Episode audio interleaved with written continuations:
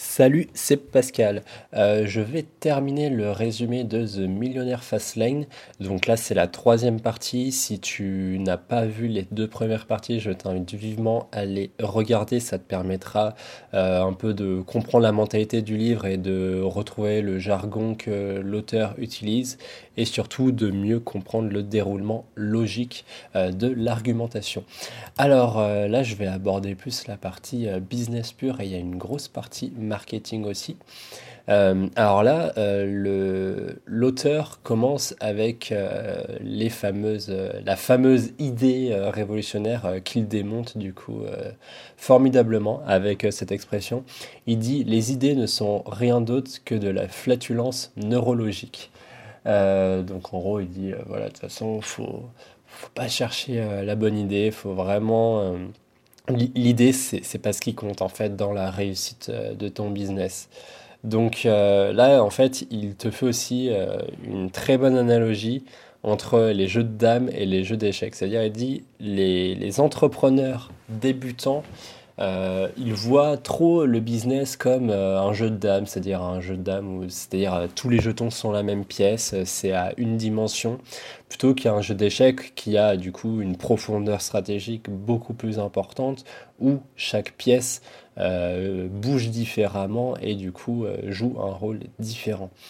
Donc, euh, en gros, le jeu des dames, c'est finalement, euh, tu es euh, dans une mare de concurrents qui sont tous pareils que toi, et finalement, tu ne peux jouer que sur la baisse des prix. Et finalement, du coup, ça, tu, tu rentres dans une spirale infernale où finalement, tu vas marginaliser ton offre, réduire ta marge, et ça va pas être intéressant pour toi du tout.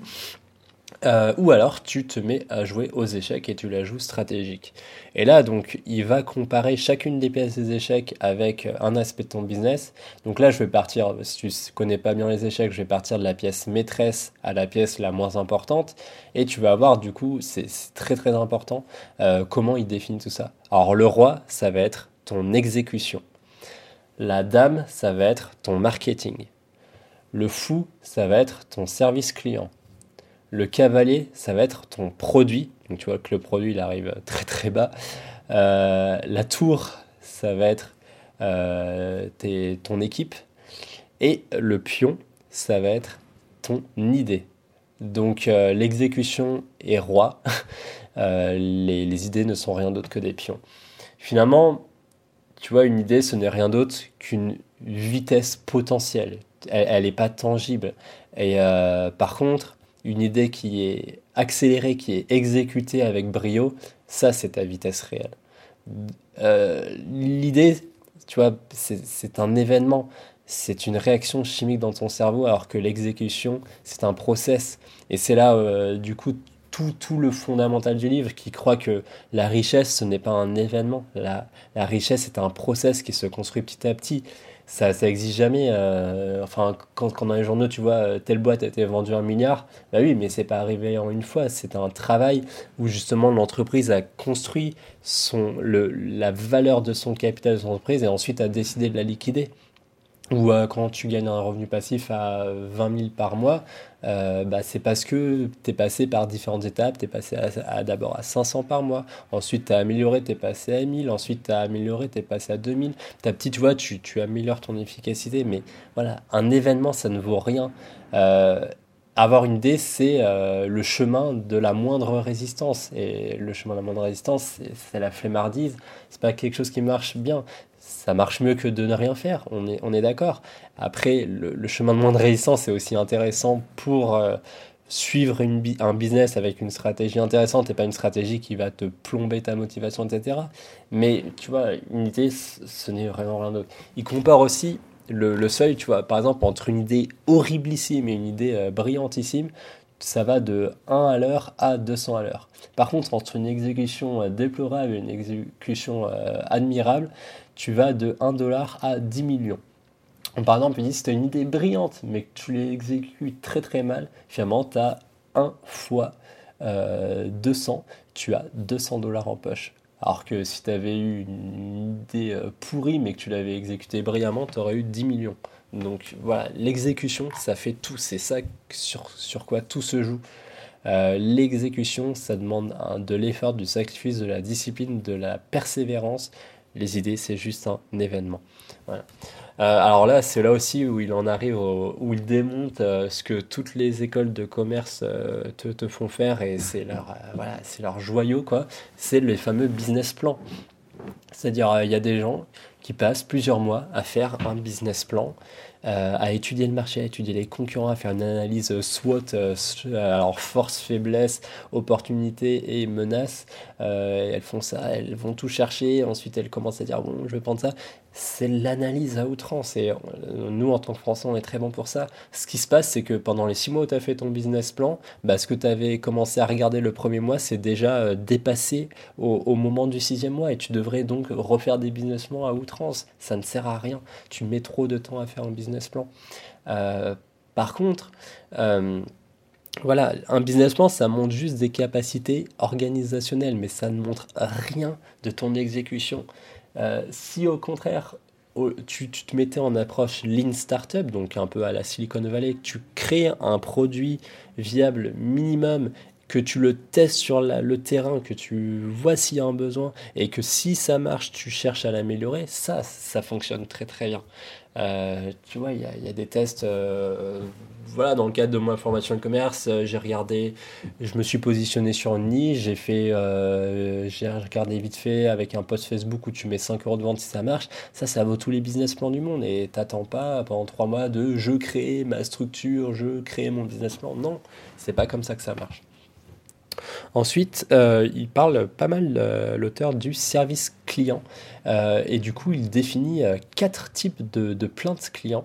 Et suivant ce type, quelle est la marche à suivre? Alors, il y a les complaintes de changement, les complaintes d'expectation, c'est-à-dire en d'attente, complaintes du vide et les complaintes de fraude. Alors, les complaintes de changement, c'est dès que tu vas changer quelque chose dans ton business, pour non, logiquement l'améliorer, il euh, faut savoir que tu auras toujours une résistance, la résistance au changement. Alors, c'est. Voilà. Si tu en as euh, énormément, euh, bon, au bout d'un moment, la démocratie parle. Hein. si 95% de tes clients n'aiment pas ce changement, tu aurais peut-être plus intérêt à, du coup, mettre à la poubelle cette énergie que tu as fait à mettre ce changement et à revenir en arrière. Mais voilà, finalement, ça reste quand même des, des, plaintes qui sont difficiles à, attribuer ce que tu peux difficilement en faire quelque chose, puisque tu sais qu'il y a une friction naturelle à, à, changer. Ensuite, les, plaintes sur l'attente, elles, sont, elles ont une valeur immense parce que ça, elles révèlent des, des problèmes du point de vue opérationnel, euh, une désinformation au point de vue de ton marketing ou des problèmes par rapport à ton produit. Ça montre que soit ton service ou ton produit échoue à répondre à la demande du client, ou alors que ta stratégie marketing euh, est trompeuse par rapport à ce que tu délivres vraiment.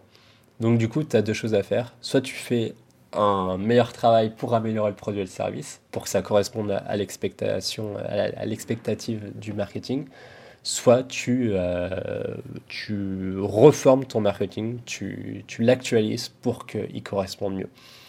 Voilà.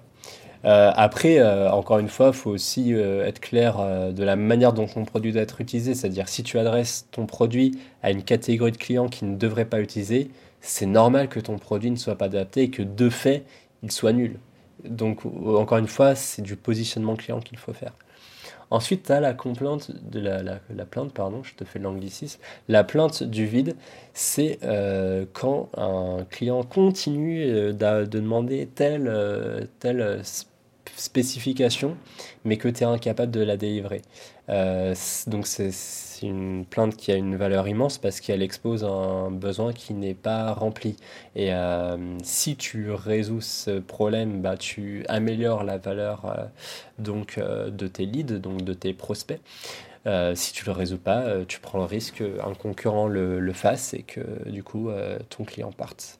Enfin, les, les, plaintes de fraude, bon, bah alors là, c'est malheureusement le, le, bas des, des plaintes, c'est des gens qui cherchent à, à, à, te couillonner, quoi, à profiter du système. Donc, euh, évidemment, il faut rester euh, indéflectible, il faut se protéger euh, avec tout ce qu'il faut, avec les mentions légales, etc. etc. Voilà. Mais encore une fois, euh, je pense que tu l'as compris avec euh, le, le coût de la stratégie marketing, c'est euh, faut pas chercher à plaire à tout le monde parce que sinon tu plairas à personne. Faut choisir tes batailles. Après ça, l'auteur parle un petit peu du service client. C'est-à-dire, il pense vraiment que voilà, le service client moyen d'aujourd'hui est vraiment catastrophique et que c'est devenu un art perdu et que du coup, il y a une énorme opportunité à prendre.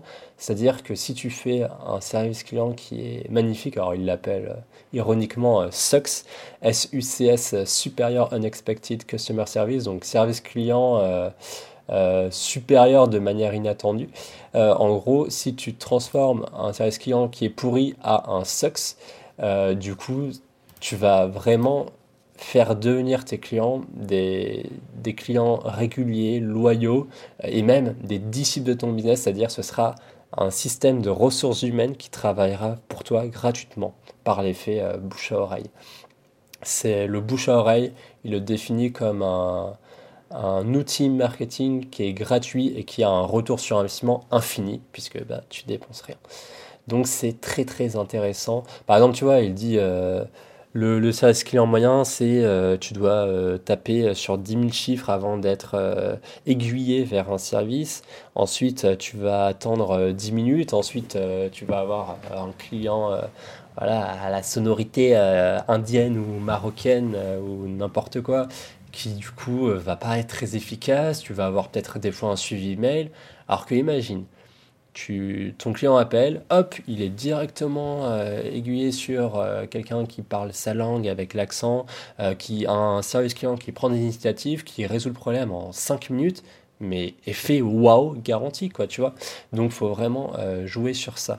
Il dit même que lui, dans ses business, il a toujours été prêt à voilà, mettre plus de dépenses dans ce service client pour qu'il ne soit pas euh, outsourcé, c'est-à-dire euh, qu'il n'y ait pas justement une création de, de file d'attente euh, pour que justement les gens, les, clients n'aient pas à attendre. Parce que tu vois, dans certaines entreprises, il y a, ils essayent de, de faire un effet optimisation des ressources clients par rapport à la file d'attente et ils essaient toujours de dire, par exemple, une marge de 5 minutes d'attente est respectable, mais si ça devient plus, on essaye d'optimiser bah lui, euh, MJD Marco, il cherche plutôt à faire euh, temps d'attente égale zéro, même si ça implique plus de ressources humaines, mais derrière, il pense que le retour sur investissement est plus rentable. Parce que du coup, tes clients te paieront non seulement par leur argent, mais en plus par une recommandation très fréquente euh, de leur service. Voilà.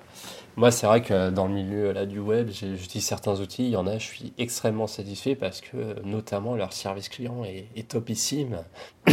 notamment, euh, voilà, ma boutique e-commerce qui est montée sur Shopify. Euh, Shopify, tu as un seul problème. Euh, tu demandes au service client, ça demande de parler anglais puisque de toute façon, Shopify est entièrement anglais à ce moment-là. Mais enfin, il y a un suivi qui est immense, et ça, contribue au succès de l'entreprise. C'est indéniable.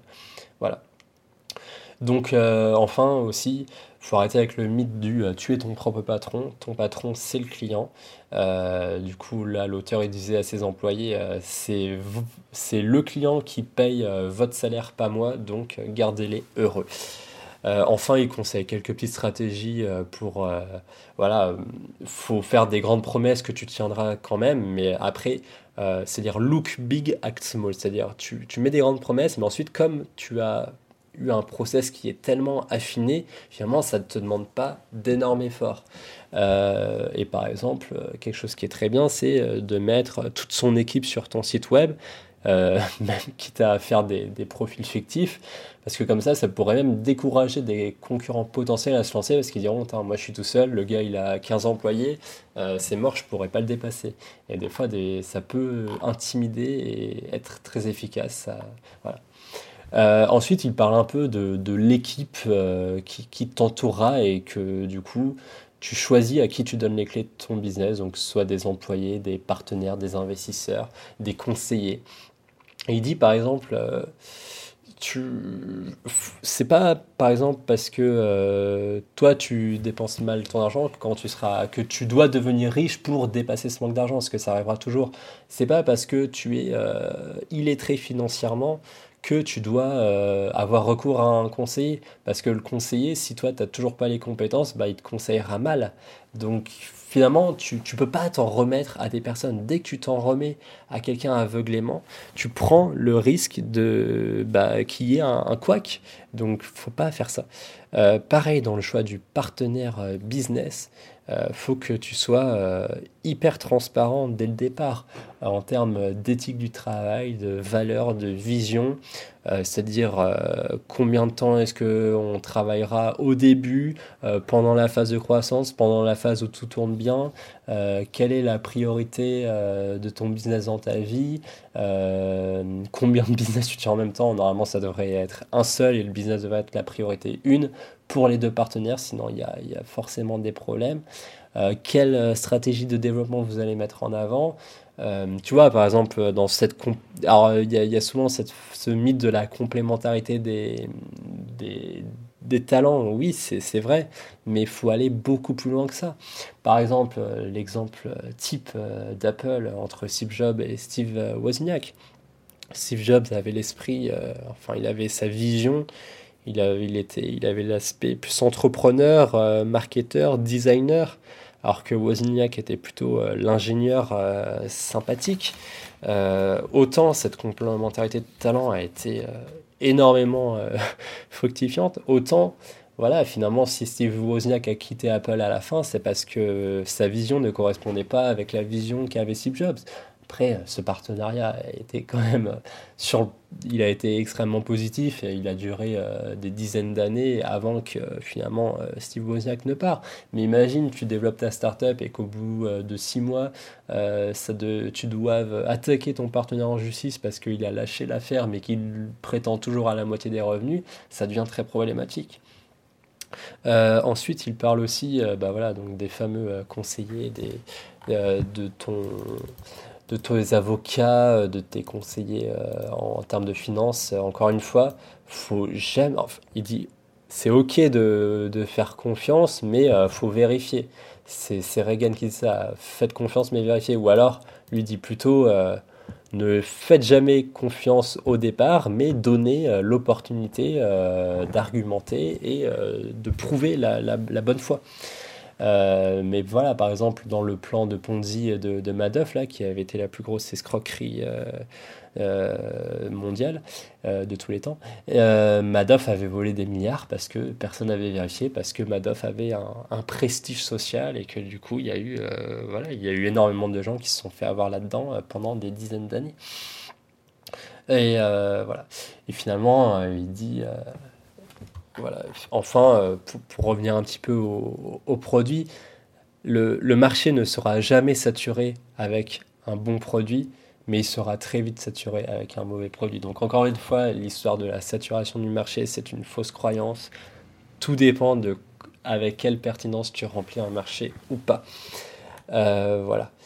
Euh, donc là, on va arriver voilà, sur la partie marketing, justement. et là, il parle un petit peu de cette donnée de commoditisation. Alors, c'est un petit peu un anglicisme, mais voilà, il n'y a pas forcément de, traduction. Euh, c'est un produit qui apparaît homogène, quel que soit le, fournisseur, quels que soient les concurrents. et où du coup, c'est devenu quelque chose d'un petit peu de, banal. Il n'y a, a, pas d'effet de marque.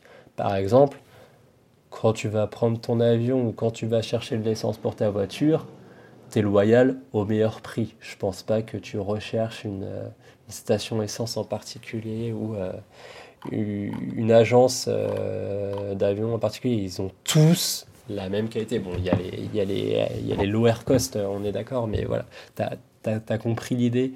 par contre, dans beaucoup de business, ça, la différenciation fait toute la différence.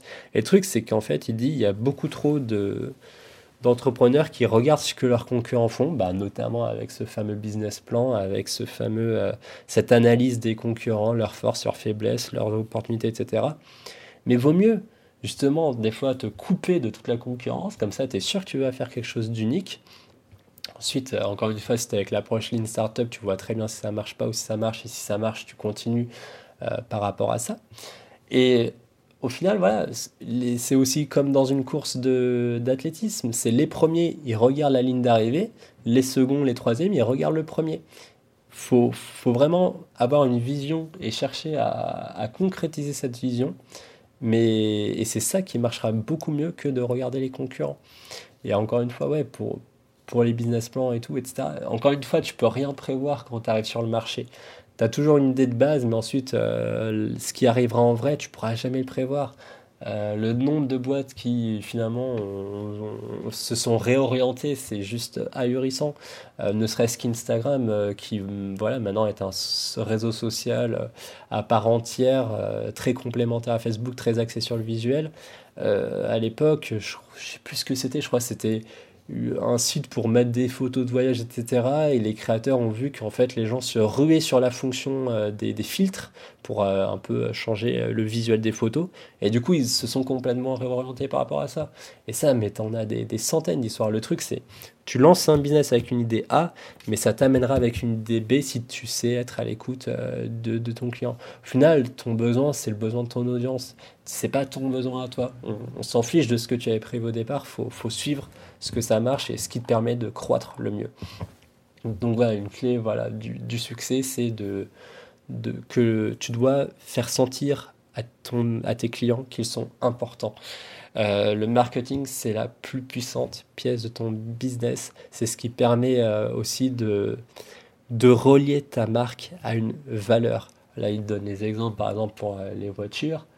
Euh, Volvo, c'est la sécurité, Porsche, c'est la vitesse, Ferrari, c'est la richesse, Volkswagen, c'est euh, l'ergonomie, Toyota, c'est la réalité, c'est-à-dire euh, l'assurance que voilà, tu vas pouvoir faire 400 000 km avec.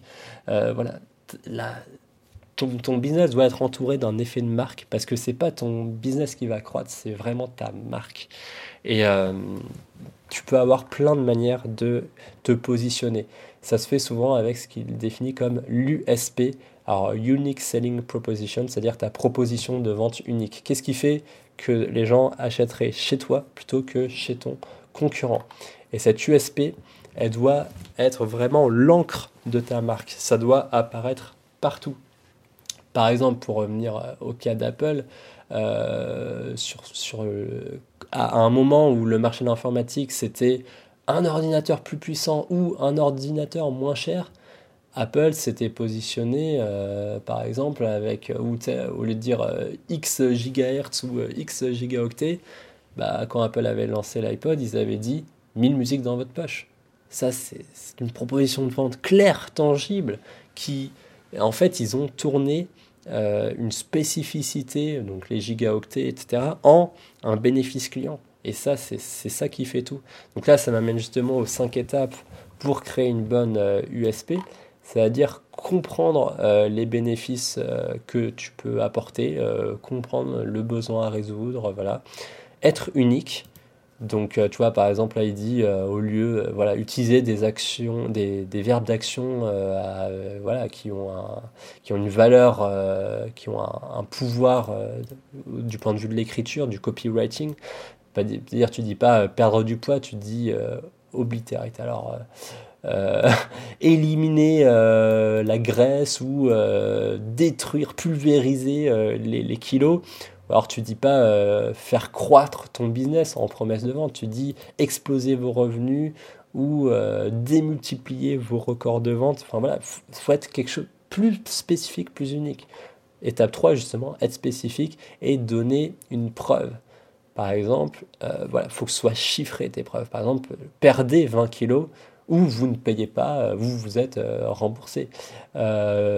pour un investisseur immobilier, votre maison vendue en 30 jours, ou c'est moi qui l'achèterai, du coup, bah, à, votre prix. ou pour Domino Pizza, votre pizza expédiée en 30 minutes, ou c'est gratuit. Tu vois, c'est une promesse de vente tellement forte. Et Enfin, la cinquième étape, c'est vraiment que ton USP soit sur tous les supports marketing. Donc, euh, dans tes promotions de vente, tes cartes business, brochures, flyers, site web, euh, signature email, euh, chat vocal, réceptionniste, tout. Et bien sûr, ton USP doit être vrai, c'est-à-dire, pour reprendre Warren Buffett, ça met des années à construire une confiance, mais quelques minutes à la détruire. Donc bien sûr, si tu promets quelque chose du point de vue de ton marketing, il, faut que tu le garantisses. Voilà. ensuite, il explique comment s'élever au-dessus du, bruit ambiant, voilà, des, des gens qui sont pas très compétitifs. Donc, cinq étapes, se polariser en numéro un, c'est-à-dire, euh, voilà, faut prendre position, euh, euh, même un point de vue extrême, ça forcera les gens à soit vous adorer, soit vous détester.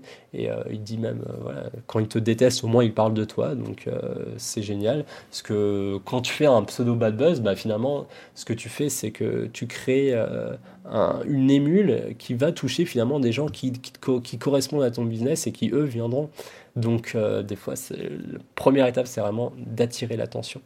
Donc, euh, deuxième étape, euh, voilà, dans Arouse Emotion, donc voilà, vraiment créer des émotions. La vente, c'est émotionnel, c'est pas du rationnel. Donc, il faut vraiment créer des émotions fortes. le 3, être risqué. Alors là, il utilise par exemple l'idée du, du, sexe qui est utilisé dans la publicité. Euh, c'est-à-dire le sexe, c'est une, euh, c'est quelque chose qui, attire énormément l'attention, qui va tout de suite euh, captiver une audience, et ensuite ça va te servir de distraction le temps de passer ton message. Il dit voilà le sexe, ce sera toujours le cas, ça vieillira jamais, les gens répondront toujours à ça, ça ne deviendra jamais démodé, donc tu peux l'utiliser à outrance. Ensuite, voilà, donc euh, faut faire en sorte que les gens euh, soient euh, interagissent. Donc la, la, quatrième étape, encourager l'interaction. Donc bon, là, je pense avec tous les réseaux sociaux, les likes, les partages, les commentaires, euh, tu sais très bien comment ça marche. Et dit voilà, finalement, instaurer une relation avec le client parce qu'une relation vendra toujours plus qu'une une entité, une, une boîte anonyme, voilà.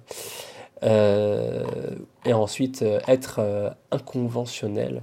Par exemple, même quand tu fais des pseudo-annonces devenez riche en 5 minutes, vaut mieux dire par exemple une Lamborghini vendue pour 1 dollar. Parce que même si les gens se doutent bien que tu vendras pas une voiture de luxe pour 1 dollar, ils diront c'est tellement unique, qu'est-ce qu'il y a, qu'est-ce que ça cache? Ils seront même curieux d'aller voir, même si voilà forcément ils, pensent bien que c'est une arnaque, tu auras attiré leur attention. Ensuite, voilà, à toi de déballer le, reste du tapis. Voilà. Ensuite, euh, voilà, donc le, fait de transformer des spécificités en bénéfices, se mettre à la place du client, identifier les features que ton business propose, identifier les avantages que ça a et les transformer en bénéfices. Donc là, je t'ai fait le cas de l'iPod, euh, c'est exactement ça. Euh, donc voilà, ne remplis pas les blancs pour ton client, tu dois remplir les blancs pour ton client. Voilà. Ne faut pas que ton client il remplisse les blancs pour toi, il sera, il, aura la flemme. Euh, ensuite, utiliser ton, ton pricing, le, prix, ça, ça, implique une certaine notion de valeur. Encore une fois, je te fais pas le, coup d'Apple avec les, les, téléphones qui sont 30% plus chers, c'est exactement ça. Euh, d'ailleurs, il y a une petite histoire marrante qui raconte, c'est il y a un gars, il voulait faire une espèce de vide-grenier, mais se débarrasser du vieux truc, donc il les mettait dans la rue avec un panneau euh, gratuit. Euh, pendant plusieurs jours, il y a les gens qui passent, il y a personne qui, qui veut le prendre et tout. Et au bout d'un moment, il dit, bah, il a mis une pancarte avec 50 dollars. Au bout d'une heure, le produit n'a pas été vendu, il a été volé. Donc, euh, ouais, j'ai trouvé ça très marrant. Donc voilà, c'est le même objectif, qui mais euh, une stratégie de, prix qui a été très différente. Vous disait même lui, euh, quand il avait 6 ans, il voulait vendre un truc, du coup, il avait barré le prix 4 fois, il avait mis des produits plus chers autour, et finalement, pareil. En, en, une heure, il avait réussi à le vendre très très bien. Donc voilà, il y a des leviers psychologiques qui sont bien sûr inhérents à la vente. Il y a aussi le fait que voilà, par exemple, euh, il parle aussi d'une offre de job où il y avait deux salaires euh, marqués euh, sur deux offres différentes mais qui désignaient le même job. Une, c'était 120 000 dollars l'année, une, c'est 32 000, dollars l'année. Il y a, la première, il y a eu quatre offres, quatre demandes d'emploi. La deuxième, il y en a eu plus, plus de 100. Donc ça montre que les gens, ils ont du mal à, à, à voir des gros prix, à, à valoriser leur propre valeur intrinsèque. Et voilà, c'est tout le but aussi du livre, La magie de voir grand. Il faut vraiment pas hésiter à, revoir sa, sa, gamme de prix. enfin, il parle de monogamie, pas relationnelle, mais de, en termes de business. Il dit que voilà, aucune vie ne devient grande jusqu'à euh, tant qu'elle n'a pas euh, acquis un certain sens du, focus, donc de la concentration, de la dédication et de la discipline. Si tu essayes de faire tourner cinq business en même temps, tu es un opportuniste polygamiste et ça va te mener nulle part. Tu vas avoir euh, voilà, une concentration très réduite, ce qui te conduira à des résultats réduits. Et euh, avoir 10 business qui tournent à 10 000 dollars, c'est pas mieux que d'avoir un business qui tourne à 100 000. Euh, et que voilà, tu, crées en plus des, de faibles capitaux sur tes entreprises si tu les éparpilles tes efforts. Donc voilà, vraiment rester, euh, justement, rester monogame et ensuite ça, conduire, ça te conduira à la polygamie parce que du moment où justement tu seras riche et que tu auras la liberté de tout faire, tu pourras justement te permettre d'être polygame. C'est-à-dire, il dit voilà, les champions de basket, ils se sont pas, euh, ils n'ont pas euh, varié leur divertissement, ils ont fait que du basket, ils ont fait que du basket, et le jour où ils sont devenus champions de basket, ouais, ils sont devenus riches, là, ils ont pu euh, enfin, je sais pas, se mettre au dessin, se mettre au golf, ou je sais trop quoi, se mettre à la rando, se mettre au voyage. Mais tant que c'est pas arrivé, il faut rester monogame. Voilà, donc ça c'est la fin du résumé du livre. Euh, j'ai quelques vite fait, euh, il y avait dans les appendices des, petits passages inspirants, je t'en ai gardé quelques-uns. Je vais faire ça rapidement parce que là je vois qu'on est déjà à 30 minutes. Euh, donc encore une fois, ne pas confondre la passion avec ce que vous aimez. pour le rôle de l'éducation, je pense que tu as compris qu'il faut que l'éducation commence le jour où tu es gradué, le jour où tu as ton diplôme. Donc l'information, c'est le pétrole euh, de ton voyage financier. Euh, ensuite, il dit bien, il faut que tu entraînes ton esprit à voir euh, des besoins et des problèmes. Quand les gens se plaignent, c'est qu'en général, voilà, il y a un besoin qui n'est pas couvert, donc il faut vraiment que tu t'entraînes à voir ça. Il euh, faut aussi que tu sois à l'écoute de tes pensées et de ton langage parce qu'elles exposent des besoins que tu n'as que voilà que tu n'as pas remplis et ou que tu as mal remplis. Donc aussi, tant que ta vie n'est pas parfaitement alignée, que tu n'as pas tout bien, tu peux pas forcément penser aux autres, donc du coup tu auras du mal à faire un business. Euh, ensuite, euh, est ce que les autres demandent et l'argent euh, entrera dans ta vie massivement. Donc voilà, si tu as la connaissance que les gens recherchent par exemple et que tu es dans le, marché de la formation en ligne, c'est tu pile poil au bon endroit. Euh, ensuite, donc voilà, faut vraiment pas être égoïste en business. Euh, faut pas lancer un business pour les mauvaises raisons. Euh, une fois que tu as liquidé ton business et que du coup tu as engrangé l'argent virtuel de, de, la valeur de ton entreprise en argent tangible, tu, as les trois R, retire, reward or repeat, c'est-à-dire tu peux te retirer, tu peux arrêter de travailler, euh, reward, tu peux te récompenser, donc euh, acheter tout ce que tu avais voulu acheter, euh, faire les voyages dont tu rêvais, n'importe quoi.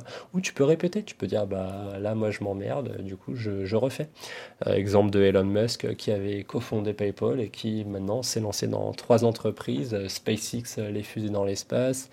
Le solaire, les panneaux solaires, Tesla, les voitures électriques, et qui se lance même dans The Boring Company, les tunnels sous euh, euh, Los Angeles. Euh, paye cash. Alors oui, là, il dit payer tout en cash. Si tu peux pas payer en cash, tu ne peux pas te l'offrir. Donc voilà, faut pas se lancer dans des plans de dette pour payer ta voiture, pour payer ton, ton appartement. après, justement, tu deviens dépendant d'un boulot. ne soyez pas intéressé dans des relations, là il parle vraiment des relations de couple qui sont juste ok, euh, viser des relations qui euh, enrichissent les deux individus euh, jusqu'à leur meilleure version d'eux-mêmes.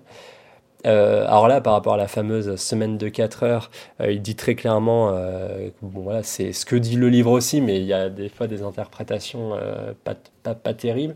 Les semaines de 4 heures sont le fruit d'arbres à, argent, donc c'est-à-dire une fois que as, ton arbre, toi, tu es, devenu, tu as créé un business, etc., tu peux te permettre de faire une semaine de 4 heures, mais par contre, tu créeras jamais un business à partir d'une semaine de 4 heures. La semaine de 4 heures, c'est vraiment, tu travailles beaucoup au début pour créer un, business que tu peux automatiser et systématiser. Et à partir de là, oui, tu peux travailler, tu peux faire ensuite tourner la machine pour seulement 4 heures par semaine, tout en conservant une grosse marge de revenus. Mais au début, il faut forcément que tu alimentes la machine. Ensuite, il disait pas mal, encore une fois, sur le marketing du réseau et le programme affilié. Il disait que oui, c'est possible de gagner encore une fois, c'est pas non plus de l'arnaque, mais euh, tu as, euh, un problème d'entrée et de contrôle, donc là les deux des cinq commandements, et que ça a une histoire de probabilité, c'est-à-dire pour chaque euh, personne qui gagne plusieurs dizaines de milliers d'euros par mois, tu auras 99% des autres qui gagneront euh, quelques, euh, quelques pépettes, 10 dollars, 100 dollars par mois et encore. Donc 1% gagnera les 99%. C'est comme aussi la loterie. Donc voilà, ça sert à rien de s'intéresser à ces choses-là. Pareil, les MLM, du coup, ils disaient même, euh, le gagnant qui gagne 10 000 par mois, bah, dans sa tête, 10 000 par mois, c'est beaucoup, mais lui, voilà, il est sur une échelle du million, du milliard même. Donc, faut, vaut mieux consacrer 5 ans à euh, chercher à faire un business qui va générer des millions plutôt que passer 5 ans à essayer de monter sur l'échelle, euh, enfin sur la pyramide du MLM, arriver en haut, et là tu es quand même à la merci du plan de rémunération de l'entreprise de marketing de réseau qui pourra décider de revoir ton système de rémunération à la baisse, et peut-être qu'un jour, voilà, tu seras, ton revenu qui sera à 30 000 par mois, il sera divisé par 5, et là tu seras pas content d'avoir mené 5 années d'efforts. Euh, là, il reparle de l'implication et de, euh, du simple intérêt. Donc, les fastliners impliqués construisent de la richesse. Les fastliners intéressés, donc juste ceux qui liront un bouquin, qui diront Waouh, c'est super cool, mais qui mettront ça de côté, se construisent des excuses. Oui, mais j'ai mon couple. Oui, mais j'ai pas le temps. Oui, mais nanana. Voilà. Il n'y a pas d'excuses à avoir. Euh, pour réduire le risque, alors moi je parle souvent du, risque financier, de combien ça coûte de lancer un business internet, mais lui il dit pour réduire le risque, euh, lancez-vous dans un business avec la bonne raison, c'est-à-dire euh, remplir un vide dans le marché ou le faire mieux que quelqu'un d'autre. Pour lui, ça c'est tu réduis le risque. Euh, ensuite, la recherche de mentor. Euh, rechercher un mentor pour euh, la guidance, c'est-à-dire pour qu'il vous guide, mais pas pour qu'il soit un chauffeur pour la richesse.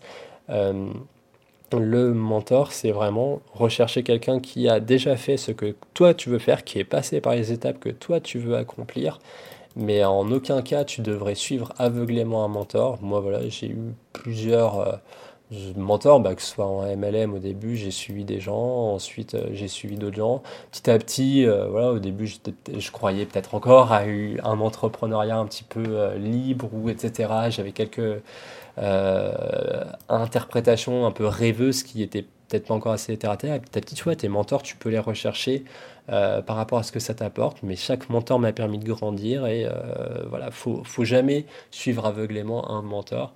Même si après, il faut quand même très bien choisir son mentor, puisque voilà, il y a des gens euh, qui peuvent suivre un mentor de MLM pendant 5 ans et qui leur dira ah, vas-y, progresse, progresse.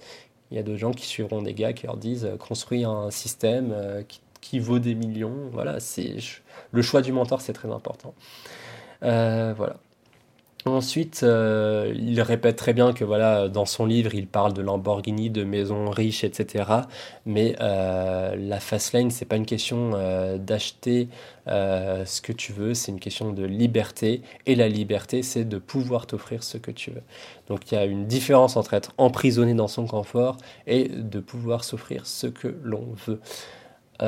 enfin, voilà, tu tu, tu dois, euh, tu, tu, dois aider les autres par tes talents. Alors tu pourras toujours sortir l'excuse oui mais j'ai pas de talent, c'est aussi c'est pas mal vrai surtout si tu es jeune, hein. t'as pas évidemment l'expérience de vie des autres, mais voilà après c'est comme tout un talent s'acquiert, euh, tu as des millions de livres, euh, suffit de choisir les bons, tu peux devenir un expert à n'importe quoi avec assez d'études et d'applications. Et justement, plus tu commences tôt, mieux ce sera. du coup, voilà, je te répète, pour terminer la dernière, la définition que je t'avais mis au début du livre, c'est-à-dire la, la route vers la, fast lane, c'est pas une destination, mais c'est un voyage personnel. Et ce voyage personnel deviendra votre vie. C'est ça qui vous rendra heureux. Euh, voilà, apprenez à, devenir heureux euh, seul avec votre délire de business et ensuite vous saurez euh, du coup aider les autres. Et ensuite, peu importe par où vous commencez, quelles sont vos origines, mais ensuite, ce qui importe, c'est la manière dont tu vas t'y prendre. Donc voilà, ensuite, tu peux choisir la slow lane euh, si tu estimes que ça peut construire ton rêve. Si tu penses, je sais pas, tu écris un livre et tu penses vraiment avoir une capacité euh, énorme, que tu as une idée de comment tu vas marketer ton livre, que tu penses vraiment que ça peut devenir un best-seller, dans ce cas, la, slow line, la sera complètement adaptée pour toi. Si tu penses voilà, que ta valeur intrinsèque est supérieure aux autres, encore une fois, le but de ce livre, c'est vraiment de définir les trois voies de bien parler de cette fashion qui est très méconnue. Mais encore une fois, la slow line peut te suffire si tu es salarié, que tu penses vraiment te satisfaire d'un 2000 par mois et que tu acceptes de remettre le contrôle de ta vie aux mains de l'entreprise ou de ton patron, il n'y a aucun souci, mais il faut que tu sois clair avec ça. Mais vraiment, ce qui est important, c'est euh, d'avoir une route qui converge vers tes rêves et tant que tu suis une route qui te permet de maintenir ce rêve en vie, le rêve persiste. Voilà, donc euh, du coup, je termine ce long résumé sur euh, le Millionnaire Line. En tout cas, très très bon livre. Je pense que tu as compris que la lecture de quelques livres comme ça, euh, très tôt dans ta vie, ça peut faire toute une différence.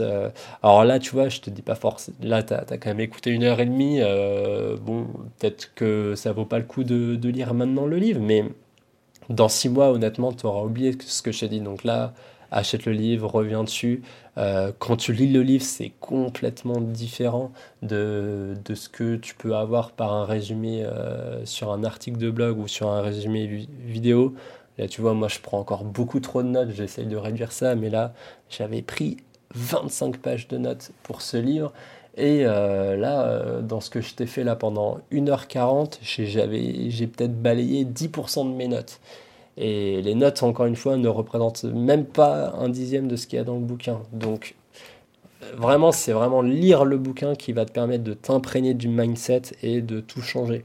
Tu auras vu aussi que voilà, dans ce livre, il n'y a pas forcément de, de solution miracle, c'est très terre à terre, il parle beaucoup de mentalité, de mindset, et c'est finalement ça qui fait toute la différence. C'est ensuite des choix de vie.